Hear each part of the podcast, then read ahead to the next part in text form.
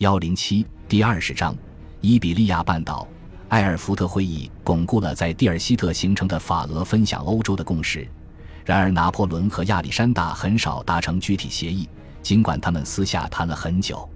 就肢解奥斯曼土耳其帝国一事，两人意见不一。但是十月十二日签署的埃尔福特条约中有这样一条秘密条款：拿破仑承认芬兰、摩尔达维亚和瓦拉几亚是俄罗斯帝国领土。若奥地利武力反对上述安排，他会站在俄国这边。亚历山大同意承认约瑟夫的西班牙王位，并答应道：如果奥地利进攻法国，他就援助拿破仑。可关键在于，两人根本没有详细讨论确切的援助范围。当日。拿破仑致信乔治三世，再次用熟悉的口吻对英求和：“我们齐聚此地，恳求陛下听一听人道之声。”然而，英国政府又忽视了他的请求。十月十四日，在埃尔福特魏玛公路上的两人相遇点附近，两位皇帝相拥后分别。之后，他们再没见过面。此时，拿破仑的敕令通行于英吉利海峡港口至易北河地区。奥德尼斯县以西的德意志中部地区，因河以北至因河以南的南德意志地区，除了教皇国和卡拉布里亚，他控制了意大利全境。丹麦是他的盟友，荷兰国王是他的弟弟。拿破仑掌控了西欧，但西班牙是个显著的例外。此后六年，他至少在西班牙战场投入了五十万人，其中有很多荷兰人、德意志人。意大利人和波兰人，一次巧妙机动可以一举结束战争。十月十三日，拿破仑致信约瑟夫，谈及西班牙战事，但我必须在场。十一月五日，他已到达西班牙北部的巴斯克城市维多利亚。他照例生军虚部的气，给战争管理部长德让将军写了一系列抱怨信件，比如：“你给我的报告只是一堆废纸。”然而，我的军队又在即将作战时赤身裸体，这像拿钱打水漂。我听到的是漂亮故事。你的部门的头头不是蠢货就是小偷，从来没人遇上过这样恶劣的服务和背叛。当地承包商卖给炮兵六十八头骡子，但他根本不肯付账，因为我下令只买五岁的骡子，而这些骡子只有三四岁。据估计，西班牙游击队只有三点五万至五万人。即便在游击队完全控制的地区，队伍之间也没多少合作。很多游击队员在赶走法军后，仅仅是返回乡下的老家。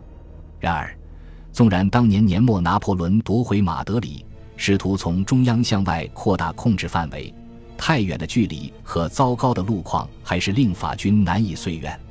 游击队经常在非常适合埋伏的乡间袭击交通线。以至于法军的一封急件都需要二百人护送。一八一一年，光是为了保证马德里至法国的交通线安全可靠，马瑟纳就需要七万人。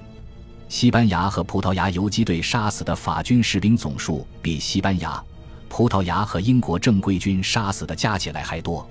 亲约瑟夫派平民给法军提供信息或食物，但如果他们在通敌时被游击队抓获，则必然会被立刻处决。游击队的恐怖战术包括切断肢体、弄瞎、阉割、钉十字架、钉到门上、锯成两段、斩首、活埋、活剥皮肤等。一旦法军开始用几乎同样凶残的手段回击，西班牙战士马上就和拿破仑之前的战士大不相同了。此前战士的特征是冲锋、军旅精神和华丽制服，虽说那些战士也有杀戮。但总体上不存在蓄意折磨与虐待。法军俘获西班牙盗匪后绞死他们。若在战场上杀死身着制服的正规军士兵，却不绞死抓获的盗匪，那也不合逻辑。拿破仑在埃布罗河接过军队指挥权，决心进军马德里。我很好。十一月五日，他致信约瑟芬：“我盼着能迅速了结这一切。”在以前的战局中，他靠击败正规军。占领首都，战胜敌国。若他在西班牙战场也能这样取胜，那我们就能有把握的认定他将迅速克敌制胜。然而，拿破仑很快明白了老策略不适用于西班牙。迪马将军埋怨道：“自己被留在苏尔特军的后方布尔戈斯。”他便说：“将军，这个战场没有前线和后方，你在那儿有足够的活要干。索莫谢拉山的山口掩护通往马德里的道路。十一月三十日凌晨三点，拿破仑距该山口仅有五英里。皇帝裹着沙皇亚历山大赠送的上乘毛皮大衣，围着萤火取暖。他知道自己就要发起重要的战事，难以入眠。当日晚些时候，两军开战，拿破仑的一万一千人艰难下山，逐退兵力更少的西班牙正规军。然后他发动两次波兰枪骑兵冲锋，一次近卫列骑兵冲锋，夺取了山口与十六门大炮。波兰骑兵中队折损甚多。战后，拿破仑命令帝国禁卫军全军在他们持过时举枪致敬。十二月二日，拿破仑到达马德里，他发现城中防守最严密之处是谋拉加固过的利池宫，双方互相炮击了一阵。博塞会说西班牙语，于是充当皇帝的翻译。他记载道：三日早上，拿破仑走出墙外，不太留心从马德里最高处投下的炮弹。次日早上六点，马德里投降，但他依然待在扎马丁的司令部。该地是紧挨马德里的小型乡间住宅。拿破仑只进了一次首都，他微服潜入，视察约瑟夫的王宫，惊讶地发现西班牙人很尊敬这座宫殿。在约瑟夫宫中，皇帝查看了大卫创作的他跨越阿尔卑斯山脉的画，以及王室地窖中珍贵的酒。法国流亡者圣西蒙侯爵在马德里封卡拉尔门上冲法军开火，被当场抓获。侯爵的女儿恳求放父亲一条生路，拿破仑便赦免了他。拿破仑一直在查马丁待到十二月二十二日，那天他得知英军将领约翰·穆尔爵士率一支远征军返回位于马德里以西一百一十英里处的萨拉曼卡。博瑟记载道，他发现终于能在坚实的陆地上会会这些敌人了，非常开心。十二月二十三日，穆尔开始退往科伦纳，为了追赶他。拿破仑的冒着狂风与暴雪翻越瓜达拉马山脉，法军曾翻越阿尔卑斯山脉参与埃劳会战，因此他相信部下们顽强的可以挺过任何气候。这一结论对他的未来决策造成了灾难性影响。拿破仑翻山时摔下马背，但没受伤。天气严寒，博塞的仆人和白兰地喝得烂醉，冻死在山上。而拿破仑就冒着这种酷寒翻山，大部分时候他徒步走在一个纵队的最前头。我们顶着可怕的飓风翻过瓜达拉马山脉，戈纳维尔回忆道：“旋风夹着雪花，雪下的特别猛，在我们身上包裹了厚厚一层，进入我们的斗篷中，带火炮翻山无比困难。然而他们还是成功运走了大炮。在此过程中，拿破仑不断在旁催促，尽管有一回牢骚兵当面咒骂他。”我亲爱的，一八零八年最后一天，他从贝纳文特致信约瑟芬：“我在追赶英军，已经追了一阵子，但他们一直惊慌逃窜。英军其实并不惊慌，面对远超己方的敌军兵力，他们只是务实的撤退。拿破仑盼着追上穆尔，把英军赶出半岛，但他安插在维也纳的间谍警告道：奥地利正在迅速整备武装，事实上，他可能在动员。多年后，威灵顿声称，拿破仑不确定能否战胜穆尔，遂离开了西班牙。但他显然说错了。我正在追赶英军，剑指他们的肾脏。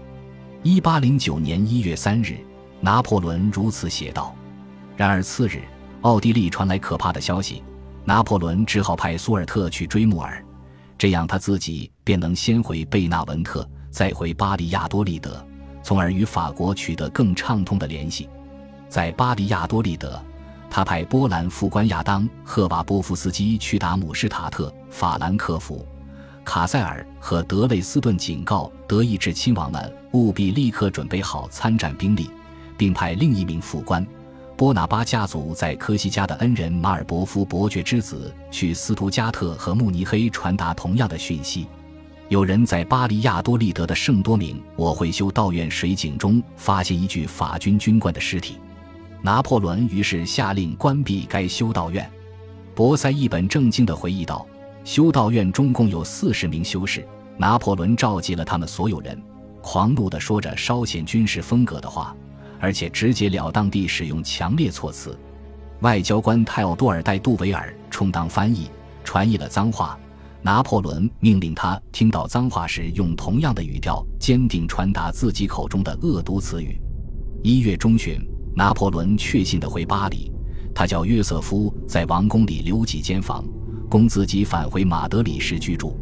此后，他再没回来过。因为西班牙溃疡，1808年冬，拿破仑被迫在伊比利亚半岛驻扎三十万人。1810年春，法军进攻时。这个数字升至三十七万人。一八一一年，法军兵力又升至四十点六万人。此后，法军兵力开始减少，在一八一二年跌至二十九万人，在一八一三年又跌至二十二点四万人。除了战役刚开始的时候，拿破仑根本承受不起抽走这些军队。绝大多数情况下，他派去的是没打过仗的新兵营，他们的指挥是大龄老兵。负伤老兵或缺乏经验的国民自卫军军官，新兵们也没有加入已有团弥补损失，而是聚在一起。拿破仑经常在西班牙战场的军队中搜寻兵员，以便填补其他地区的炮兵、卫戍部队、宪兵、运输队、帝国禁卫军和工兵的空缺。所以在西班牙，四个营组成的旅其实只有约两千五百人，而他本该有三千三百六十人。拿破仑并未从西班牙调走很多人参加1812年的俄国战局，但他大大减少了派往那儿的新兵。没有增援的话，什么军队也无法战斗。何况伊比利亚半岛经常减员，病号一直在当地法军中占到五分之一。总而言之，法军在西班牙和葡萄牙折损了约二十五万人。我不得不说，这件事我搞得很杂。数年后，拿破仑承认道。道德败坏的太明显，不公正行为让人太愤世嫉俗，整件事仍然十分肮脏。感谢您的收听，喜欢别忘了订阅加关注，主页有更多精彩内容。